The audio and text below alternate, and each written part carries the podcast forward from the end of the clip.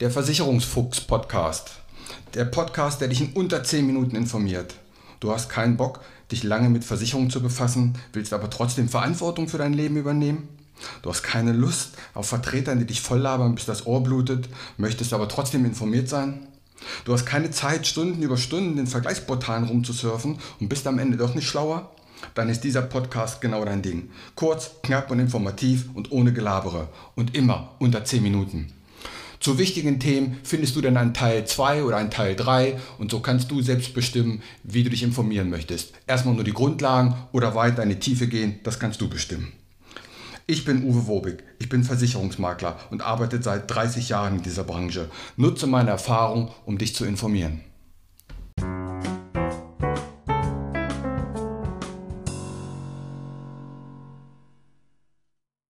So, dies ist die erste Folge im neuen Jahr.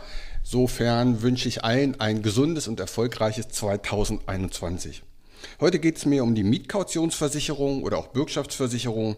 Immer dann, wenn du eine Wohnung oder ein Haus mietest, dann verlangen die allermeisten Vermieter eine Kaution.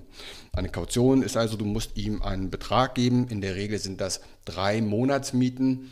Wenn die Miete also 1000 Euro hoch ist, dann möchte der Vermieter bei Einzug 3000 Euro Kaution von dir. Warum will er das? Wenn du ausziehst und es ist etwas kaputt und hast das nicht instand gesetzt oder kannst deine Miete nicht zahlen, dann hat er da erstmal einen Sicherheitspuffer. Wenn nichts ist, würde man das Geld, wenn man auszieht, wiederbekommen.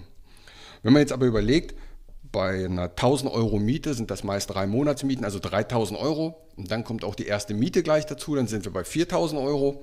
Und je nachdem, ob es einen Makler gab oder nicht, hier gilt ja das Bestellerprinzip, das heißt, der, der den Makler bestellt, der muss ihn auch bezahlen, könnten nochmal drei Monatsmieten dazukommen, dann wären wir bei 7000 Euro und dabei ist noch nichts passiert, also keine Renovierung, keine Möbel und nichts. Und hier kann dann diese Mietkautionsversicherung durchaus helfen. Man stellt einen Antrag bei einer Versicherung, die erstellt eine Urkunde und, oder eine Police und diese Police oder Urkunde übergibt man seinem Vermieter anstatt Bargeld.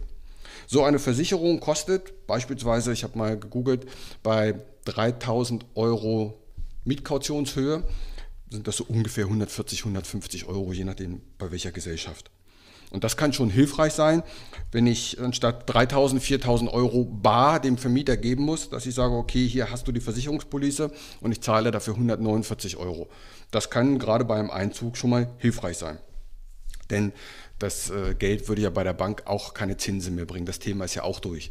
Normalerweise würde der Vermieter ja das Geld nehmen und würde es auf ein Sparbuch packen und wenn nichts passiert, zahlt das wieder aus. Auch da habe ich am Ende noch eine kleine Story.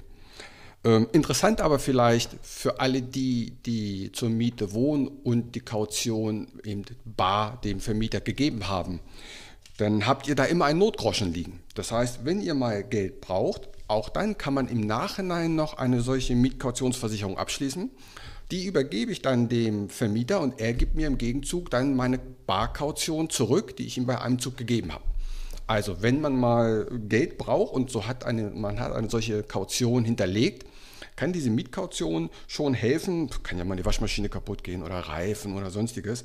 Da habt ihr ja Geld hinterlegt, tauscht das gegen die Mietkautionsversicherung, zahlt dafür die kleine Prämie und ihr kriegt eure Kaution wieder ausgezahlt. Insofern kann das, wenn es mal wirklich brennt, kann das vielleicht helfen. Ich habe selbst mal erlebt, in Büro Neu-Isenburg. Als ich dann ausgezogen bin aus dem Büro, wurde, musste ich noch renovieren. Dann haben wir zum Schluss die Begehung gemacht mit dem Vermieter, mit dem ich eigentlich ganz gut klarkam. Und der sagte mir dann, ich muss Ihnen noch was sagen, ich kann Ihnen Ihre Kaution nicht zurückgeben. Ich sage, wieso das denn nicht? Ja, der hatte auch einen Betrieb und dem Betrieb ging es nicht so gut und da hat er einfach das Geld genommen. Hätte er gar nicht gedurft, klar, hat er aber. Und ich musste ein halbes Jahr hinter meiner Kaution hinterherlaufen, dass ich die wiederbekomme. Also auch kann nur unschöne Dinge passieren.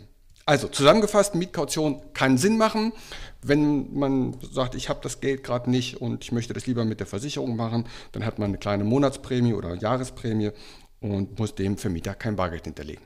Alles klar? Bis dahin, macht's gut, ciao. Und hier wieder mein allgemeiner Hinweis. Kein noch so gut gemachter Podcast oder noch so gut gemachtes YouTube-Video kann eine persönliche Beratung ersetzen. Das habe ich in über 30 Jahren Versicherung gelernt. Wir Menschen sind zum Glück so unterschiedlich. Was der eine mag, mag der nächste gar nicht. Was für den anderen wichtig ist, ist für den nächsten komplett unwichtig. Wenn du weitere Informationen möchtest, geh gerne auf meine Homepage.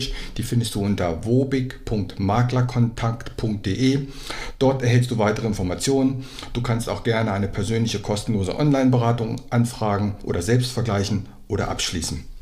Die Links zu dieser Homepage packe ich in die Shownotes rein. Auch auf Facebook kannst du mir folgen. Auch den Link packe ich in die Shownotes.